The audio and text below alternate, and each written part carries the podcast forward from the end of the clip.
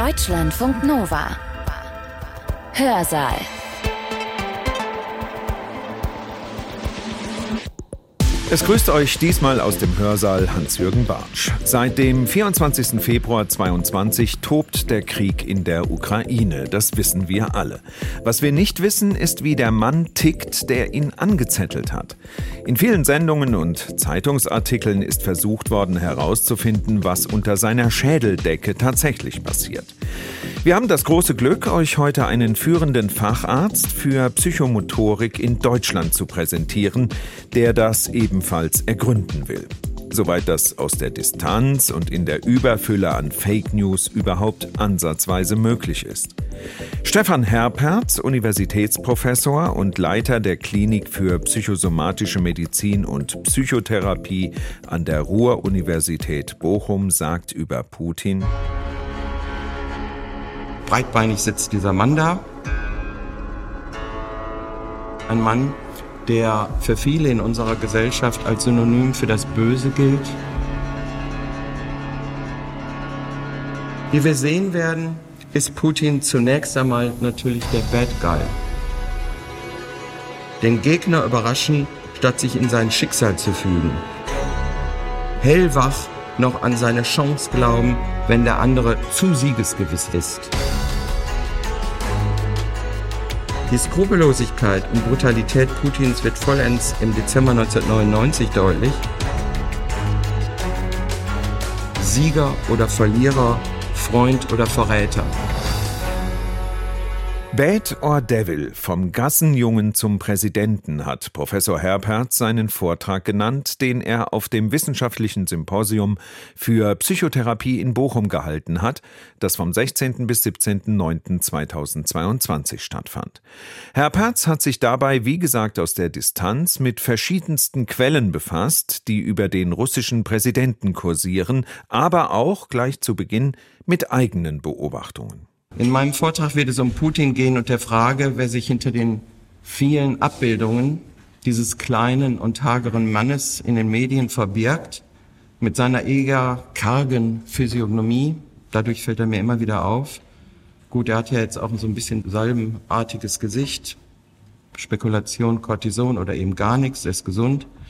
Aber einer unübersehbaren, breitbeinigen Sitzhaltung. Ne? Wenn man noch alte Nachrichtenvideos sieht, da sitzt Merkel, da sitzt er oder wer auch immer. Und breitbeinig sitzt dieser Mann da.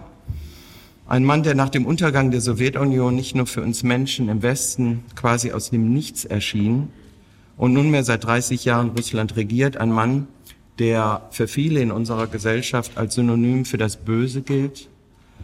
In Russland aber 60 bis 80 Prozent der Bevölkerung ihn und seinen Krieg in der Ukraine befürworten. Wie komme ich auf die Zahlen? Die sind aus einem Artikel von Klaus Leggevi, dem einen oder anderen bekannt, von eben der Zeit von jetzt 2022. Manche werden sich fragen, was hat Putin eigentlich eben mit einem wissenschaftlichen Symposium für Psychotherapie zu tun? Und eine gewisse Skepsis ist natürlich nachvollziehbar. Aber bei diesem aktuellen Leitthema fiel es mir schwer, Putin und damit auch den Krieg in der Ukraine nicht zu thematisieren. Und dass es bei meiner Beschäftigung mit dem russischen Präsidenten sich dann eine gewisse Obsession entwickelte, hat mich dann doch überrascht. Aber vielleicht ist auch durchaus drei Reisen in die Sowjetunion und später dann in die russische Föderation, also ich war dreimal da geschuldet. Also natürlich in die Sowjetunion, da war ich noch Adoleszent, aber dann ungefähr das letzte Mal vor fünf, sechs Jahren und davor eben zur Jelzin-Zeit, also 91, 92. Die Frage nach Bad und Evil hätte sicherlich auch zu Fragen der Psychopathologie, auch möglicher psychischer Verdachtsdiagnosen bei diesen Menschen, womit ich sicherlich ein schwieriges Terrain betreten hätte, zum Beispiel dem Verhältnis von psychischen Krankheiten und moralischen Kategorien und Schuldfähigkeit. Doch meine Recherchen waren überhaupt nicht zufriedenstellend. Meist waren entsprechende Artikel voller Hypothesen oder auch Plattitüden. Dreimal dürfen Sie raten, was das war. Also er ist natürlich ein Narzisst, ja, und was bringt uns das nicht viel. Auch sind Ferndiagnosen problematisch, zumal das öffentliche und damit zur Verfügung stehende Material wahrscheinlich von unterschiedlichen Interessensträgern mehr als einmal zensiert worden sind. Also wenn man sich die mir bekannten Biografien anguckt, die sind so getuned, wenn wir gleich noch kommen, dass man einfach denkt, komm, lass es, das bringt nichts. Bad und Evil meint zunächst einmal das Gleiche, böse, schlecht, schlimm, übel, schädlich, etc. Bad ist aber trefflicher vielleicht mit schlecht zu übersetzen und evil mit böse. Unterschiede machen sich aber auch assoziativ fest. Sie kennen der Bad Guy, der für seine Ziele über Leichen geht, dem man sich nicht in den Weg stellen sollte, oder auf der anderen Seite das Evil Beast, welches in unzähligen Thrillern und Horrorfilmen bemüht wird und bei dem neben der Macht die lustvolle Befriedigung über die Vernichtung der Kreatur eine große Rolle spielt. Vielleicht die mittleren und jüngeren von Ihnen kennen zum Beispiel den Film Resident Evil, also eben entsprechende Filme oder Computerspiele haben die Büchse der Pandora zum Thema, die einmal geöffnet Unheil über die Menschen bringt. Wie wir sehen werden, ist Putin zunächst einmal natürlich der Bad Guy. Spätestens der zweite Tschetschenienkrieg offenbarte einen Menschen, der auch vor brutalster Gewaltanwendung, Sie alle, und nicht alle, aber die meisten von Ihnen kennen die Bilder von Grosny, das ist das Gleiche, was jetzt in der Ukraine passiert, da wird reingeschossen und am Ende ist da kein Stein mehr auf dem anderen. Nicht zurückschreckte eine Gewalt, eben die sich in Georgien, Syrien und nunmehr in der Ukraine fortsetzt. Monokausale Denkweisen, also eben einen einzelnen Menschen für ein gutes oder schlechtes beziehungsweise böses Geschichtsereignis verantwortlich zu machen, greifen aber in der Regel zu kurz. Und ich finde, noch problematischer wäre es, würde man dessen Psychopathologie, die wir auch gar nicht so kennen, und damit dessen Kranksein als Agens einer Katastrophe deklarieren. Den Nationalsozialismus und seine Gräueltaten auf Hitler zu reduzieren, wie ich eben sagte, wie es viele der Eltern- oder Großelterngenerationen machten, verbietet sich nicht zuletzt nach dessen Aufarbeitung in Westdeutschland in den 70er und 80er Jahren des letzten Jahrhunderts. Also ich kann mich erinnern, das fing ja schon in meiner Schulzeit in der Oberstufe an, sich ständig halt mit dieser Vergangenheit auseinanderzusetzen. Ohne eine willige deutsche Wählerschaft, die wiederum aber nicht loslösbar ist von den schwerwiegenden ökonomischen Verhältnissen damals der Weimarer Republik, dem damaligen unzureichenden Demokratieverständnis, aber auch der kollektiven narzisstischen Kränkung durch den verlorenen Krieg und die harten Versailler Bedingungen, wäre der Erfolg Hitlers und seiner NSDAP überhaupt nicht denkbar gewesen. Doch für den während des Nationalsozialismus verübten Völkermord sind auch diese Erklärungen letztendlich unzureichend, denn es bedurfte tausender weiterer Akteure, um diese unvorstellbaren Verbrechen zu begehen. Also wir wissen ja, Gestapo und so weiter, dass es ja schon war, dass wenn man in einem größeren Haus wohnte, spätestens der Hauswart denunzierte oder eben unheimlich viele den anderen denunzierten ein sehr, wer sich dafür interessiert, ein ganz eindrucksvolles Buch von Christopher Browning, ganz normale Männer, das Reservebataillon 101, also ganz normale Männer, 50 aufwärts, die in Hamburg den Befehl bekamen, in die Ukraine zu gehen, ganz normale Familienväter und eben dort scheußliche Verbrechen beginnen. Und danach wieder völlig normale Menschen waren. Ja, sind niemals mehr aufgefallen und wie es damals so üblich war, auch ganz wenige nur zur Rechenschaft gezogen wurden. Zu einer Regierungs- bzw. Herrschaftsform bedarf es gewisser Akteure, aber auch historischer, sozioökonomischer Bedingungen, die solche Akteure hervorbringen, deren sich solche Akteure bedienen oder Akteure und Bedingungen aus unterschiedlichen Gründen einfach eine gute Passung bilden. Beginnen wir mit den historischen und sozioökonomischen sicherlich sehr prägenden Sozialisationsbedingungen eines Putin.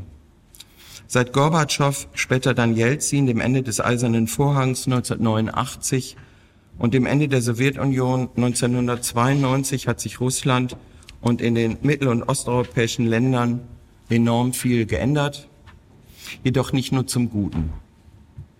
Nicht wenige Historiker und Politikwissenschaftler sehen in dem weltweit zunehmenden Antiliberalismus, damit verbunden das Erstarken eines Populismus und Autoritarismus, nicht nur in Ländern Mittel- und Osteuropas eine fruchtbare Bedingung für die Machtentfaltung eines Putin. In ihrem Buch Das Licht, das erlosch beschreiben der bulgarische Politologe Ivan Krastev und der US-amerikanische Rechtswissenschaftler Stephen Holmes die Folgen der seit 1989 als alternativlos erlebten unipolaren Ordnung des westlichen Liberalismus. Nach Meinung der beiden Autoren begann mit dem Jahr 1989 ein 30-jähriges Zeitalter der Nachahmung. War die Welt zuvor noch aufgeteilt in den totalitären Osten und den freien Westen, so veränderte sich die Lage nach dem Fall der Mauer. Zitat Krastev, die Trennung verlief jetzt nicht mehr zwischen Osten oder Westen, sondern zwischen Nachahmern und Nachgeahmten, zwischen Ländern mit der Intention, demokratische Systeme zu errichten und etablierten Demokratien. Vorbilder und Nachahmer bildeten nunmehr aber eine sehr problematische Beziehung innerhalb eines einzigen, Zitat, unipolaren Systems.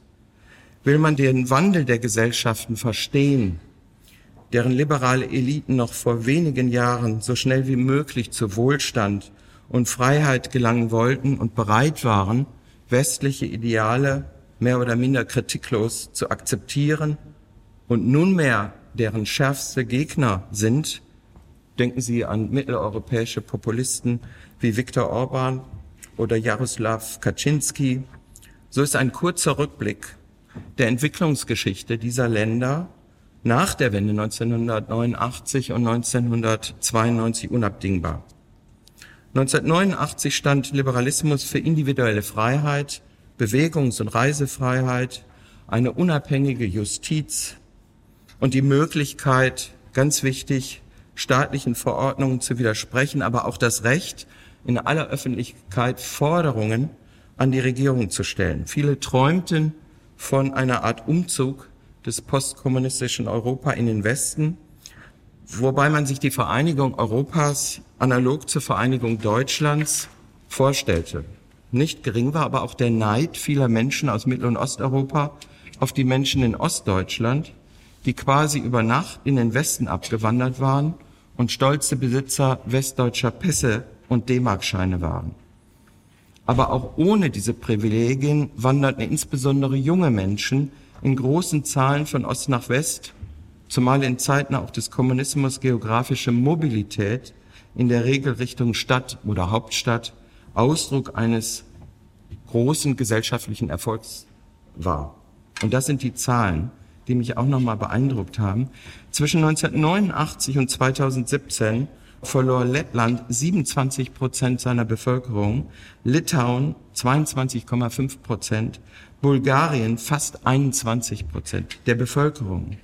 Zwei Millionen Ostdeutsche oder fast 14 Prozent der Bewohner der ehemaligen DDR zogen nach Westdeutschland. 3,4 Millionen Rumänen, die Mehrheit von ihnen unter 40 Jahre, verließen das Land, nachdem es 2007 in die EU aufgenommen wurde. Wenige Jahre später aber hatte sich das Blatt gewendet. In vielen mittel- und osteuropäischen Staaten herrschte eine zunehmende soziale Ungleichheit, Korruption und eine massive, häufig undurchschaubare Umverteilung öffentlichen Eigentums in die Hände einiger weniger, nicht selten derjenigen, die schon zu Zeiten des Kommunismus zu den Eliten zählten. Klar, die hatten ihre Töchter und Söhne nach Oxford geschickt oder wohin auch immer. Und für die war das nicht der große Wandel. Und die kannten sich aus in westlichen Systemen. Wollte die Mehrheit, insbesondere der jungen Menschen, das Land verlassen, so erlebten aber die Menschen, die blieben, sich als Verlierer. Ganz gleich, wie gut es ihnen in ihrer alten Heimat ging. Doch lässt sich aus diesen problematischen ökonomischen Entwicklungen wirklich ein so großer Zuspruch für die populistischen Parteien ableiten, die insbesondere bei den Menschen in der Provinz jenseits der urbanen Zentren viele Wählerstimmen finden. Krasdeck und Holmes sehen einen weiteren Grund in der Demütigung. Zitat, höchstens die minderwertige Kopie eines überlegenen Vorbilds zu sein und von ausländischen Begutachtern benotet zu werden, die nur vage interessiert sind und sich selten mit der Realität vor Ort vertraut gemacht haben. Hier nun setzen die Populisten berechtigt und unberechtigt an mit ihrem Anspruch auf Deutungshoheit, was nationale Tradition und nationale Identität sei. Nach Krasek und Holmes richtet sich das populistische, zornige Aufbegehren nicht etwa gegen einen Multikulturalismus, sondern vielmehr gegen den postnationalen Individualismus und Kosmopolitismus. Ihrer Meinung nach betrachtete zum Beispiel das konservative Polen westliche Gesellschaften in Zeiten des Kalten Krieges als normal, weil ganz im Gegensatz zum kommunistischen System Traditionen gepflegt wurden und der katholische Glaube gelebt werden konnte. Dem entgegen mussten die Polen nach der Wende erkennen, dass westliche Normalität, Säkularismus, Multikulturalismus, gleichgeschlechtliche Ehen etc. bedeutete. Die konservative Gesellschaft, die sich viele mittel- und osteuropäische Länder nach dem Untergang der Sowjetunion erhofften, gab es nicht mehr. Sie war, Zitat, weggespült vom Strom einer rasanten Modernisierung. Der Westen wiederum versteht den Illiberalismus in den postkommunistischen Ländern als Versuch, die Uhr zurückzudrehen und sexistischen, rassistischen und intoleranten Bestrebungen freien Lauf zu lassen. Vieles von dem ist auch auf Putin und Russland übertragbar. Am 1. Januar 1992 verschwand die Sowjetunion von der Landkarte sie war schlichtweg implodiert. Die Alternative zum Kapitalismus, der Kommunismus, der die ideale Gesellschaft immerfort beschworen hatte, war plötzlich erloschen, noch bevor die Deutschen ausgelassen auf den zertrümmerten Resten der Berliner Mauer tanzten.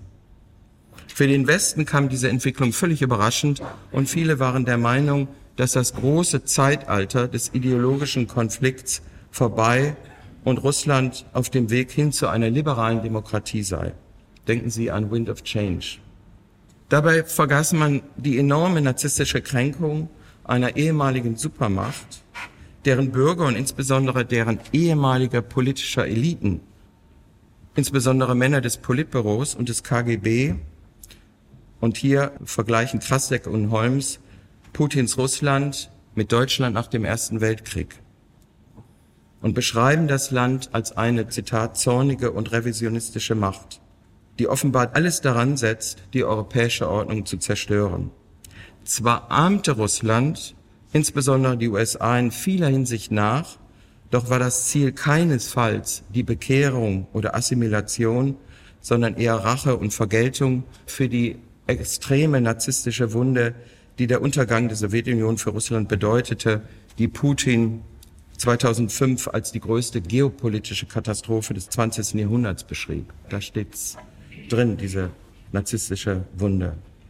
Was Putin als geopolitische Katastrophe beschrieb, nahm seinen Lauf mit den letztendlich missglückten Wirtschaftsreformen Gorbatschows und Jelzins, die die russische Gesellschaft einerseits sozial abstürzen ließen, andererseits eine kleine Gruppe von Superreichen und damit eine neue soziale Ordnung schufen. Es war eine Zeit zunehmender politischer Spannungen, in denen insgesamt vier Regierungschefs ausgewechselt wurden und der fünfte war Wladimir Putin. Das Land, das Putin von Jelzin übernimmt, ist völlig herabgewirtschaftet. Das Bruttosozialprodukt in den zurückliegenden Jahren war um 50 Prozent gesunken. Renten und Beamtengehälter konnten nicht mehr ausgezahlt werden. Gegenüber dem Ausland hatte Russland damals Schulden in Höhe von 160 Milliarden Dollar. Jeder vierte Russe lebte unterhalb der Armutsgrenze. Fasst man die Zeit zwischen 1989 und 1999 zusammen, so hatten sich die Machtverhältnisse in Russland drastisch verändert. Die von der Jelzin-Administration angeschobene Privatisierung hatte eine neue Oberschicht zur Folge, die sowohl politisch wie auch gesellschaftlich zunehmend ihre Machtansprüche anmeldete. Zunehmend gewannen ökonomische Eliten, insbesondere die Oligarchen, sowie das Komitee für Staatssicherheit, nämlich KGB, der seit 1991 als aufgelöst galt, de facto aber unter neuem Namen, nämlich FSB und SWR, weiter existierte, an Einfluss. Kommt später nochmal drauf, als ich das zweite Mal in Moskau war. Die Freundin, die uns damals eingeladen hatte, die leitete ein Goethe-Institut in Moskau und die hatte einen russischen Freund, total netter Kerl, fiel mir nur auf, dass er von morgens bis abends genauso wie hier auch Shows guckte, Beraterspiele und so weiter. Aber das Interessante an dem, was ich noch in Erinnerung habe, war, als ich ihn fragte, was macht dein Vater, wie alt ist der und so weiter, nur der ist beim KGB. Und dein Großvater hört es auch beim KGB. Oder der war beim KGB. Die waren alle beim KGB. Also wir stellen uns ja eher vor Bundesnachrichtendienst. Das ist so eine kleine eingefleischte Gruppe. Kein Schwein weiß, was die machen. Aber diese Vorstellung, dass eine Gesellschaft unheimlich viele Menschen besitzt, die irgendwie mit KGB und Politik zu tun haben und das über Familien teilweise auch weitergegeben wird. Ob das alles stimmt, weiß ich nicht, aber an diesem einzelnen Beispiel habe ich dann noch eben längere Zeit drüber nachdenken müssen. Der Ex-KGB-Agent Putin nutzte seine jahrzehntelang engen Verbindungen zu früheren Mitarbeitern des KGB, um den Oligarchen ihre Grenzen aufzuzeigen. Zwar durften sie Geld verdienen, bis hin zu märchenhaften Summen, solange sie sich politisch in seinem Sinn verhielten. Das war aber nur der Anfang. Später bemächtigten sich Putin und viele seiner Weggefährten dieses Kapitals, indem sie durch zweifelhafte Gerichtsverfahren die Unternehmen der Oligarchen in den Ruin trieben oder sie mittels hoher Gefängnisstrafen aus dem Verkehr zogen. Putins Sanktionen eines Fehlverhaltens lassen sich, weil wir die Bilder noch kennen, anschaulich an dem Schicksal von Mikhail Khodorkovsky, dem damals mächtigsten Oligarchen und Besitzer von Yukos, Yukos war eigentlich der größte nichtstaatliche Erdölkonzern, studieren, der es nämlich gewagt hatte, in der russischen Innenpolitik mitzumischen, Oppositionsparteien zu finanzieren und schließlich, und da hatte er die rote Linie überschritten, die Regierung und Putin vor laufender Kamera der Korruption verdächtigte. Das ist einer der letzten Gespräche, bevor er dann oben in Sibirien, nachdem er gelandet war mit seiner Maschine, sofort verhaftet wurde. Schodokowski wurde verhaftet wegen Unterschlagung, später zu neun Jahren Haft in einem Straflager verurteilt. Jukos wurde zerschlagen. Wen es interessiert, ich war auch ein bisschen bedrückt mit Hilfe der Deutschen Bank. Viele der Angaben zu Putins Kindheit und Adoleszenz stammen aus seiner Autobiografie.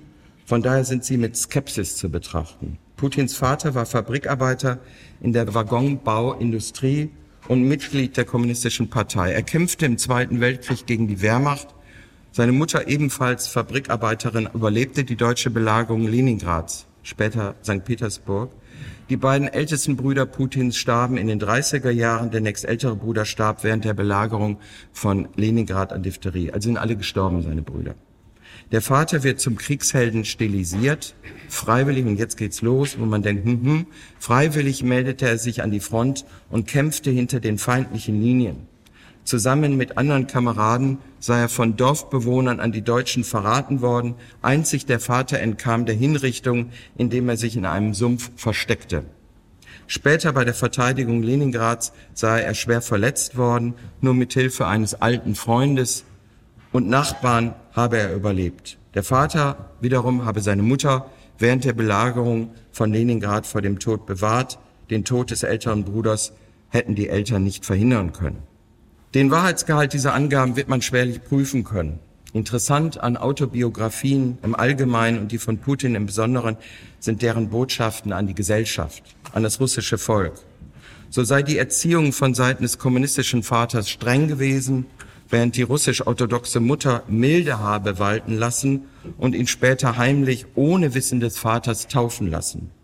Für entsprechende Botschaften ebenfalls tauglich erscheint die Mitteilung, dass sein Großvater Koch von Lenin und Stalin gewesen sei. Putins Familie, jetzt wird's aber wieder sehr realistisch, lebte in einer 20 Quadratmeter großen Wohnung in Leningrad. Bad und Küche wurden mit den Nachbarn geteilt. In einer Quasi-Autobiografie kann man immer noch kaufen, aus erster Hand Gespräche mit Wladimir Putin. Er wird durch Reporter, russische Reporter zu allen möglichen Sachen gefragt. Stellt Putin heraus, dass er in seiner Kindheit, jetzt wird's interessant, gar keine andere Wahl gehabt habe, als sich auf der Straße zu behaupten. Zitat, ich war wirklich ein Rowdy, ein Gassenjunge. und überrascht mit einer sehr interessanten Anekdote. Und das ist eigentlich egal, ob das wirklich stattgefunden hat. Wir würden das narrative Wahrheit nennen. Im Aufgang hausten Ratten. Meine Freunde und ich jagten sie immer mit Stöcken. Einmal entdeckte ich eine riesige Ratte und begann mit der Verfolgung, bis ich sie in die Ecke getrieben hatte. Nun konnte sie nicht mehr entkommen. Da bäumte sie sich plötzlich auf und ging auf mich los. Das geschah völlig unerwartet und ich war für einen kurzen Moment geschockt. Jetzt hatte sie den Spieß umgedreht und jagte mich. Sie sprang über die Treppenstufen nach unten, aber ich war doch schneller und schlug ihr die Tür vor der Nase zu. Die Schlüsse, die er aus diesem Erlebnis gezogen habe, jetzt wieder die Reporter, erörtert Putin seinen Gesprächspartnern gegenüber freimütig. Angst nicht als Lähmung, sondern als Mutquelle zu erfahren, wenn man in die Enge getrieben ist. Zitat, man muss in Gefahrensituationen angespannt sein, um angemessen reagieren zu können. Das ist wirklich wichtig. Den Gegner überraschen, statt sich in sein Schicksal zu fügen. Sich aufbäumen, wenn der andere mit Aufgabe rechnet. Hellwach noch an seine Chance glauben, wenn der andere zu siegesgewiss ist. Ist ja interessant. Kolportiert wird, dass Putin schon als Kind eine Armbanduhr und als Student ein Auto besaß. Ein enormer Luxus zu der damaligen Zeit. Beides Geschenke der Eltern, Zitat, die ihr einziges überlebendes Kind vergötterten und bedingungslos verwöhnten. Als Schüler der neunten Klasse bat Putin um Aufnahme in die Leningrader KGB-Zentrale wo ihm der Rat erteilt wurde, zunächst Jura zu studieren. Nach seinem Studium an der Universität Leningrad war er von 1975 bis 1982 KGB-Offizier in der ersten Hauptabteilung Auslandsspionage ab 1985 in Dresden. Kurz die Dresdner Jahre. Was die Dresdner Jahre anbelangt, so beschwerte sich Putin immer wieder über die geringe Bedeutung Dresdens und damit seiner Tätigkeit beim KGB. Nach den Recherchen von Catherine Bald, Autorin des 2020 erstmalig erschienenen und preisgekrönten Buchs Putins Netz, ist diese Aussage wenig Glauben zu schenken. Im Gegenteil dürften die Dresdner Jahre für Putin, der auch einen Ausweis des Ministeriums für Staatssicherheit der DDR besaß, von eminent großer Bedeutung, ja sogar prägend gewesen sein. Nicht zuletzt spricht einerseits dafür Putins frühzeitiger Anspruch auf eine KGB-Pension. Schon mit 39 Jahren, also elf Jahre vor seinem offiziellen Pensionsanspruchsalter, wurde ihm eine entsprechende Pension zugesprochen, was für KGB-Agenten nur mit hervorragenden Leistungen gewährt wurde. Noch wichtiger aber, prägend, Putin war aber auch Augenzeuge, als Demonstranten am 5. Dezember 1989 die Bezirksverwaltung der Stasi in Dresden besetzten. Als ein Teil der Gruppe zur benachbarten KGB-Residentur weiterzog, forderte Putin beim sowjetischen Militärkommando in Dresden Hilfe an. Um das Gebäude zu sichern, doch statt Verstärkung erhielt er nur die Nachricht, dass Moskau schweige, von daher keine Unterstützung möglich sei. Putin soll die Haltung Moskaus noch lange Zeit als Verrat all dessen erlebt haben, wofür er sich Jahrzehnte engagiert hatte. Zitat, ich hatte damals ein Gefühl, als ob das Land nicht mehr existierte. Mir war klar geworden, dass auch die Sowjetunion krankte, und zwar an einer tödlichen, unheilbaren Krankheit, der Paralyse. Der Paralyse der Macht, sagte Putin später. Am 20. August 1991, am zweiten Tag des Militärputsches gegen die Regierung Gorbatschow, verließ Putin den KGB. Am 8. Dezember 91 wurde die Sowjetunion aufgelöst. Drei Jahre später wird Putin zum stellvertretenden Bürgermeister seiner Heimatstadt Leningrad, nunmehr wieder St. Petersburg genannt. Vier Jahre später wird Putin Direktor des Inlandsgeheimdienstes des FSB. Die St. Petersburger Zeit lässt ein klares Bild von Putin vermissen. Selten steht er in der Öffentlichkeit, mit jedem scheint er ein Auskommen zu haben. Dabei herrscht in dem damaligen St. Petersburg nicht zuletzt aufgrund völliger Unzulänglichkeiten der Jelzin-Regierung ein Ausnahmezustand, eine Art Anarchie.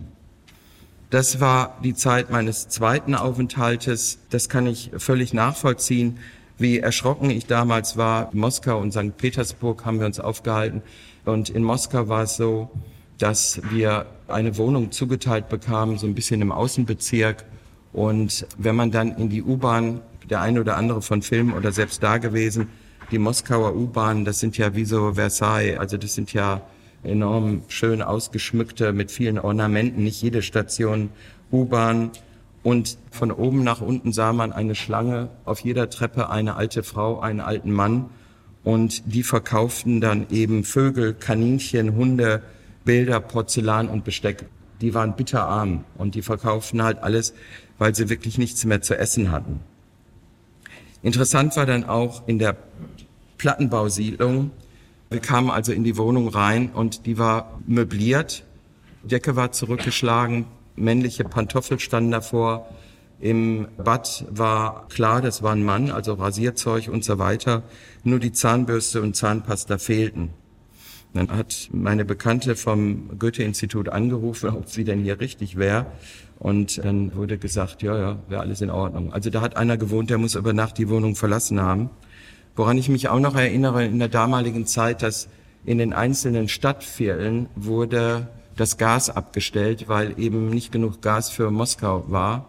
Und wenn wir Besuch, also von ihren russischen bekannten Freunden bekamen, war unheimlich lustig, lagen wir mit vier, fünf, sechs Leuten im Bett, ja, also im Doppelbett natürlich. Volle Montur, Mütze auf, weil es einfach fürchterlich kalt war, war im November oder Ende Oktober. Also sehr kommunikativ. Und was dann ein bisschen wiederum traurig war, ist, dass dann später zum Beispiel in Moskau in dem Hotel wir regelmäßig abends vom Portier Angebote bekamen von Hostessen. Es war völlig klar, also Wessis, die dann nach Moskau in dieses Hotel kamen, kriegten Besuch von Prostituierten. Und schaute man sich die Prostituierten an, hatten wir den Eindruck, dass das alles Studentinnen waren in der Lobby. Und was ich nicht dann so schön fand, war, dass wir hatten ein eigenes Auto, wir durch die Gegend fuhren und wir wurden gewarnt vor schwarzen BMWs, Volvos und Mercedes. Den sollte man unbedingt Platz machen. Sonst kriegte man wirklich Ärger. Wir haben das auch erlebt auf der Straße. Wenn einer dem anderen die Vorfahrt nahm, dann gab es wirklich Schlägerei. Und ich war mal so blind und kam von einem Trödlermarkt über den Zebrastreifen und tatsächlich stand da hinten ein schwarzer Volvo und ich in meiner deutschen Verbohrtheit, der fuhr nämlich an, dachte, ich bin ja am Zebrastreifen. Und ich glaube, ich ging sogar langsamer. Manchmal bin ich so provozierend. Aber der hat voll auf mich zugehalten. Also wenn ich da nicht den Sprung gemacht hätte, wäre es vielleicht nicht so gut ausgegangen. Also das war um Gottes Willen nicht Russland, aber Russland zu der damaligen Zeit, in dieser Zeit der großen Armut und ich fand auch ein bisschen so anarchistischen Verhältnissen. Hinter den Kulissen tobte der Kampf um Pfründe zwischen ehemaligen KGB-Funktionären, den Oligarchen und der Mafia. Und später untersucht, jetzt geht's nämlich los, ein Ausschuss Putins Geschäfte als stellvertretender Bürgermeister und kommt zu dem Schluss, dass Putin illegale Geschäfte im Wert von etwa 100 Millionen Euro während seiner Amtszeit getätigt hatte. Zur Anklage kommt es nicht. Der Einzige, der sich öffentlich äußert und Kritik an den Aktivitäten des KGB übt, ist Anatoly Sobchak. Das war nämlich sein ehemaliger Chef, der Bürgermeister von St. Petersburg und damit ehemaliger Vorgesetzter. Vier Monate nach seinem Zeitungsartikel ist er tot. Als offizielle Todesursache wird ein Herzinfarkt genannt. Die Autopsie kann diese Diagnose nicht bestätigen. Die Skrupellosigkeit und Brutalität Putins wird vollends im Dezember 1999 deutlich, in einem Einkaufszentrum der Innenstadt Moskaus ereignet sich eine Bombenexplosion. 94 Menschen sterben. Eine knappe Woche später zerstört eine weitere Bombenexplosion einen Wohnblock, wodurch 119 Menschen zu Tode kommen. Für beide Bombenanschläge werden Separatisten aus Tschetschenien verantwortlich gemacht. Eine weitere Woche später werden zwei Männer beobachtet, die schwere Säcke aus einem Auto in ein Haus schleppen. Die herbeieilende Miliz findet den gleichen Sprengstoff Hexogen, der schon bei den früheren Bombenexplosionen verwendet wurde. Nunmehr gerät der FSB in Verdacht und Putin bekommt in Moskau den Spitznamen Herr Hexogen. In seinem Buch Darkness at Dawn, The Rise of the Russian Criminal State, kommt der Autor Setter, Journalist der Financial Times, zu dem Schluss, dass die Explosionen vom FSB herrührten, mit dem Ziel, die Wiederaufnahme des Tschetschenienkrieges, das war ja dann der zweite Tschetschenienkrieg, gegenüber der Öffentlichkeit zu legitimieren. Dies wird später auch von französischen und deutschen Quellen bestätigt. Bezeichnend ist nicht zuletzt auch, dass zahlreiche Abgeordnete der Duma, die beabsichtigten, Untersuchungen dieser Explosion anzustellen, später ermordet wurden. Ermordet heißt nachgewiesenermaßen ermordet oder niemals mehr aufgetaucht.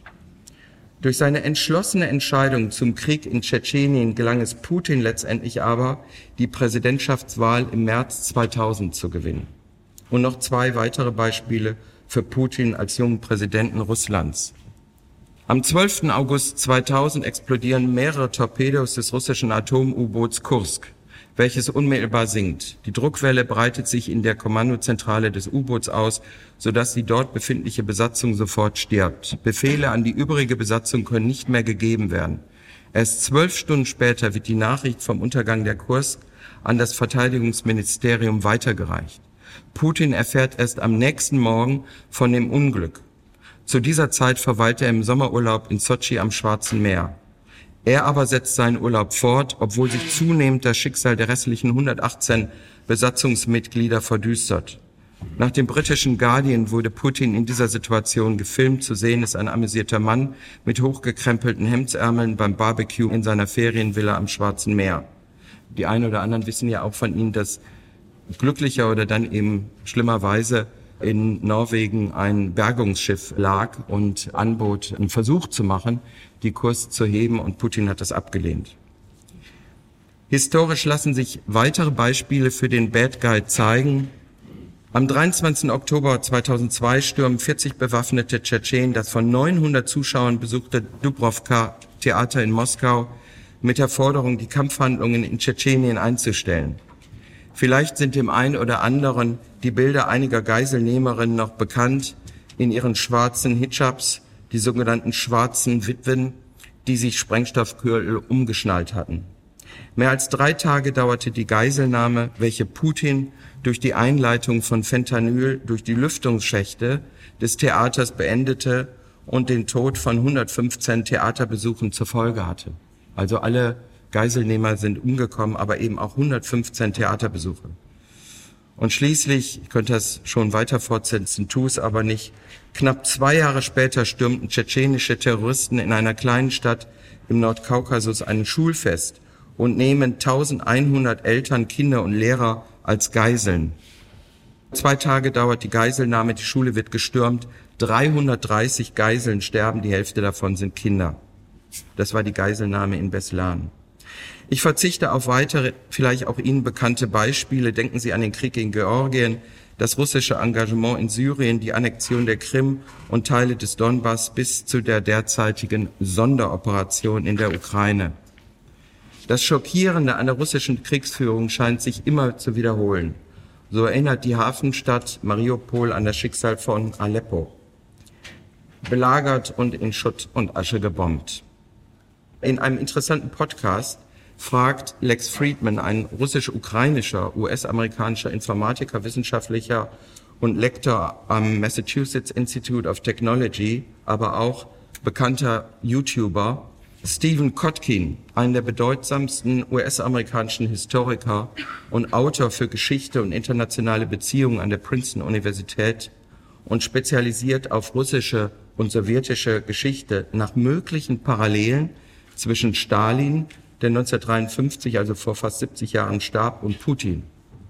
Kotkin weist Parallelen zunächst einmal zurück. Sei doch Putin quantitativ wie qualitativ mit der Macht, aber auch den Verbrechen weder mit Stalin, Hitler oder Mao vergleichbar.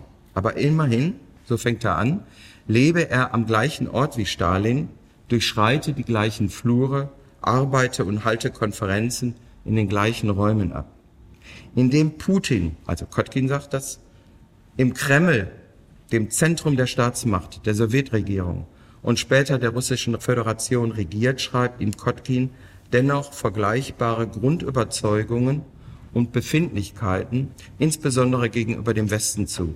Das Streben nach Macht, verbunden mit dem Bewusstsein, das größte Land der Erde, eine wichtige Volkswirtschaft und zumindest militärisch das zweit- und drittmächtigste Land zu sein.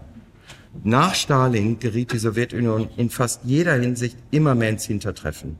Das Ungleichgewicht zum Westen und mittlerweile auch gegenüber China lässt sich am Bruttoinlandsprodukt aufzeigen. So ist das Bruttoinlandsprodukt Russlands allenfalls mit Italien vergleichbar und wirft man einen Blick auf die Lebenserwartung, so werden Männer in Italien derzeit 80 Jahre alt, russische Männer 65 Jahre im Durchschnitt. Es ist das nicht zufriedenstellende Geltungsbedürfnis vieler russischer Herrscher, sei es vieler Zaren, Peter des Großen und schließlich Stalin gegenüber dem Westen, gleichzeitig aber die Erfahrung, dem Westen in vielerlei Hinsicht unterlegen zu sein. Die Erfahrung zu imitieren und nicht imitiert zu werden. Stalin gehörte zu den Kriegsgewinnern und seit seinem Tod 1953 versuchen alle seine Nachfolger sein Erbe zu erhalten, anfangs Sowjetunion, mit mäßigem Erfolg und zuletzt dem kompletten Niedergang der Sowjetunion 1991. Seit dem Untergang haben sich die Truppen Moskaus von vielen Positionen zurückziehen müssen, die Stalin nach dem Zweiten Weltkrieg erobert hatte. Dieser Rückzug erinnert Kotkin an den Feldzug Napoleons, aber in umgekehrter Richtung, nicht von Moskau nach Paris, sondern zurück von Warschau, Ostberlin, Tallinn und Riga und Putin versucht, diese Verluste wieder rückgängig zu machen. Ein Dilemma.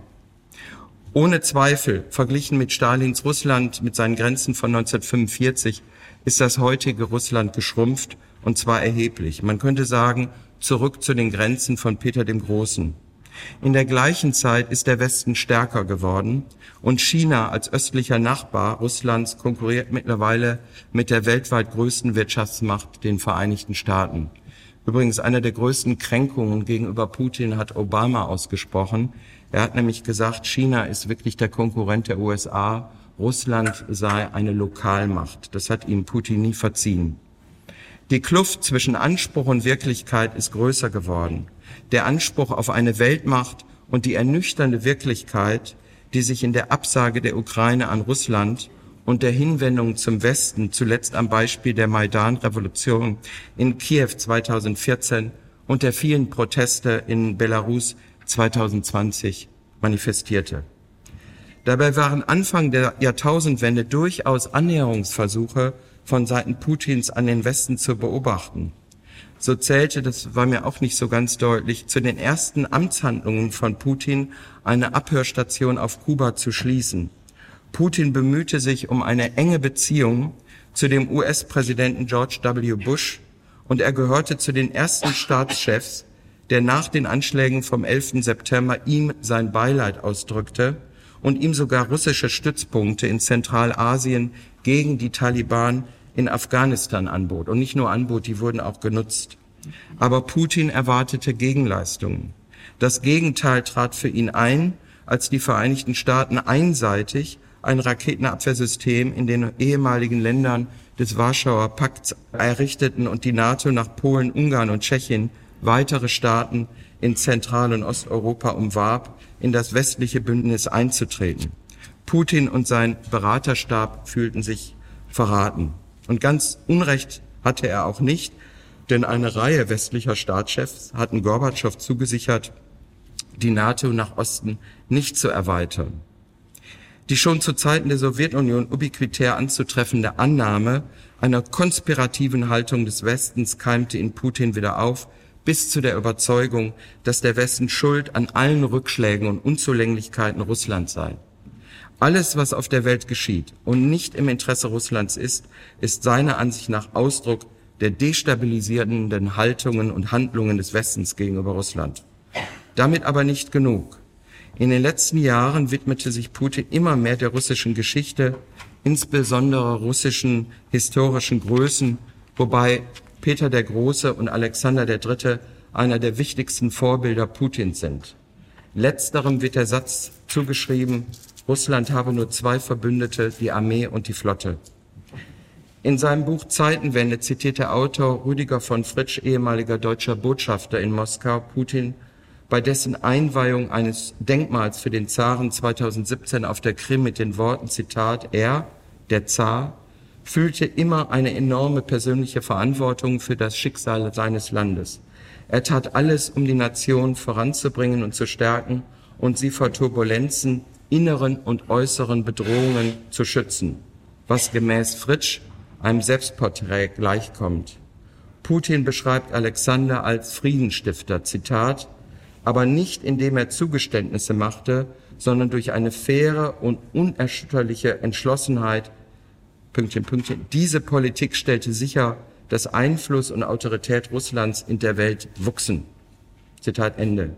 Zunehmend machen sich bei Putin aber auch altrussische Vorstellungen bemerkbar, die von der Kiewer Rus handeln, das mittelalterliche altostslawische Großreich entstand im 11. Jahrhundert, das als Vorläuferstaat der heutigen Staaten Russland, Ukraine und Belarus ohne feste Grenzen angesehen wird. Putins imperiale Träume einer Gemeinschaft von Russen, Weißrussen und Ukrainern. Unterstützung erhält Putin in seinen Allmachtsfantasien dabei nicht nur von dem Oberhaupt der russischen orthodoxen Kirche Kirill, dem Patriarchen von Moskau und der ganzen Rus, wie sein offizieller Titel heißt, sondern auch von einem großen Teil der russischen Bevölkerung, die sich und ihr Land von dem Westen nicht angemessen gewertschätzt, gleichzeitig aber in Anbetracht von dessen Dekadenz, Verfall und Hedonismus überlegen fühlt. Ich komme allmählich zum Ende. Einer der angesehensten Schriftsteller Russlands, Viktor Jerofejew, schrieb dazu in der FAZ am 2. Mai dieses Jahres, ein Minderwertigkeitskomplex und ein Komplex der Überlegenheit über alle anderen Völker produzieren ein Casus Belli, das Präludium für einen bestialischen Krieg ohne Regeln. Putins War heißt ein aktueller Podcast zum Krieg in der Ukraine, aber der Titel greift zu kurz, ist sogar falsch, denn Putin und sein Krieg stehen für mehr, nämlich für einen Teil der russischen Gesellschaft. Nach Jerofejew entspricht nur ein Teil der traditionellen russischen Werte denen im Westen. Da gibt es den Begriff des Allmenschen von Dostoevsky, welcher gegenüber den unterschiedlichen Kulturen der Welt offen ist. Sanftheit, die Hilfsbereitschaft gegenüber den Mitmenschen und die Fürsorglichkeit. Doch sind russische Werte historisch stark an die jeweiligen Stände gebunden. Zersplitterte Wertvorstellungen, wie Jerofejew sie nennt, Werte von Adeligen, Gutsbesitzern, Offizieren, Kaufleuten, Bauern und Arbeitern, die aber alle eine tiefe Archaik gemeinsam haben, wozu insbesondere der Kampf um das Überleben damit verbunden Merkmale wie Gerissenheit, Stärke, Argwohn und Misstrauen. Putin ist kein Ideologe. Immer mehr stellt er die genannten traditionellen Werte in den Vordergrund und das Volk dankt es ihm, indem es ihm wiederholt die Staatsgeschäfte anvertraut, die vollständige Unterordnung gegenüber dem Kreml und seiner Funktionsträger.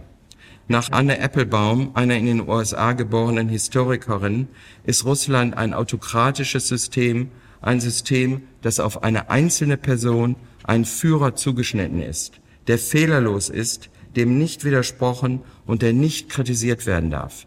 Er kann nicht ausgetauscht werden und eine geregelte Nachfolge, er ist immerhin jetzt 70 bald, gibt es nicht. Eines ist Putin meiner Ansicht nach sicherlich nicht, wie Frau Baerbock ihn bezeichnet, ein Verrückter oder ein Wahnsinniger. Eher ein Mensch, der zu den Glaubenssätzen seiner Kindheit auf dem Hinterhof in Leningrad zurückkehrt, aus Konflikten als Sieger hervorzugehen. Zu unterliegen bedeutet Unheil in Form von Demütigung und Erniedrigung. Siegen ist für Putin nicht nur in asiatischen Kampfsportarten, er war in Leningrad schwarzer Gürtel im Karate oder Judo großgeschrieben, sondern auch beim KGB und später dann als Vizebürgermeister von St. Petersburg in den anarchistisch anmutenden Jahren der Jelzin-Regierung, wodurch vielleicht ein Teil der dichotomen Denkweise von Putin zu erklären ist. Sieger oder Verlierer, Freund oder Verräter. Also es gibt zum Beispiel eine Abhandlung, wie oft er einen als Freund, aber eben auch als Verräter bezeichnet. Dazwischen scheint es nichts zu geben. Letztendlich bedarf es dazu aber auch einer entsprechenden Gesellschaft. Denn Russland ist keine Diktatur aller Nordkorea oder Myanmar. Trotz Aufhebung der Pressefreiheit, trotz der Gefahr langjähriger Haftstrafen wegen freier Meinungsäußerung ist Putin bei den meisten Russen nicht unbeliebt. Er ist sicherlich nicht der Evil Guy, eher der Bad Guy, der für die nach unserem westlichen Empfinden und Denken dunklen und schließlich auch dissozialen Merkmale wie Gerissenheit, Stärke, Argwohn und Misstrauen steht. Letztendlich gilt aber auch für ihn der Satz von Karl Marx aus seinem Vorwort zur Kritik der politischen Ökonomie 1855. Sie kennen den Satz. Es ist nicht das Bewusstsein der Menschen, das ihr Sein, sondern umgekehrt ihr gesellschaftliches Sein, das ihr Bewusstsein bestimmt. Vielen Dank für Ihre Aufmerksamkeit. Stefan Herperz, Leiter der Universitätsklinik für psychosomatische Medizin und Psychotherapie des Landschaftsverbandes Westfalen-Lippe mit einer Putin-Biografie. Gehört haben wir unter anderem von einem Rattenjäger, der aus seinen Erfahrungen Schlüsse für sein Leben zieht. Herperz und wir vom Hörsaal können das zwar nur vermuten. Was meint ihr dazu? Glaubt ihr das? Wisst ihr oder ahnt ihr noch was anderes? Wir lassen euch und uns mit diesen Gedanken nun allein. Bis zu unserem nächsten Podcast, der auch wieder viele Fragen und hoffentlich einige Antworten aufwirft. War die Documenta 15 in Kassel antisemitisch oder ist das alles nur übertrieben? Unser nächster Hörsaal-Podcast auf Deutschlandfunk Nova. Wenn ihr wollt, hören wir uns gleich schon wieder. Deutschlandfunk Nova. Hörsaal. Jeden Sonntag neu auf deutschlandfunknova.de und überall, wo es Podcasts gibt. Deine Podcasts.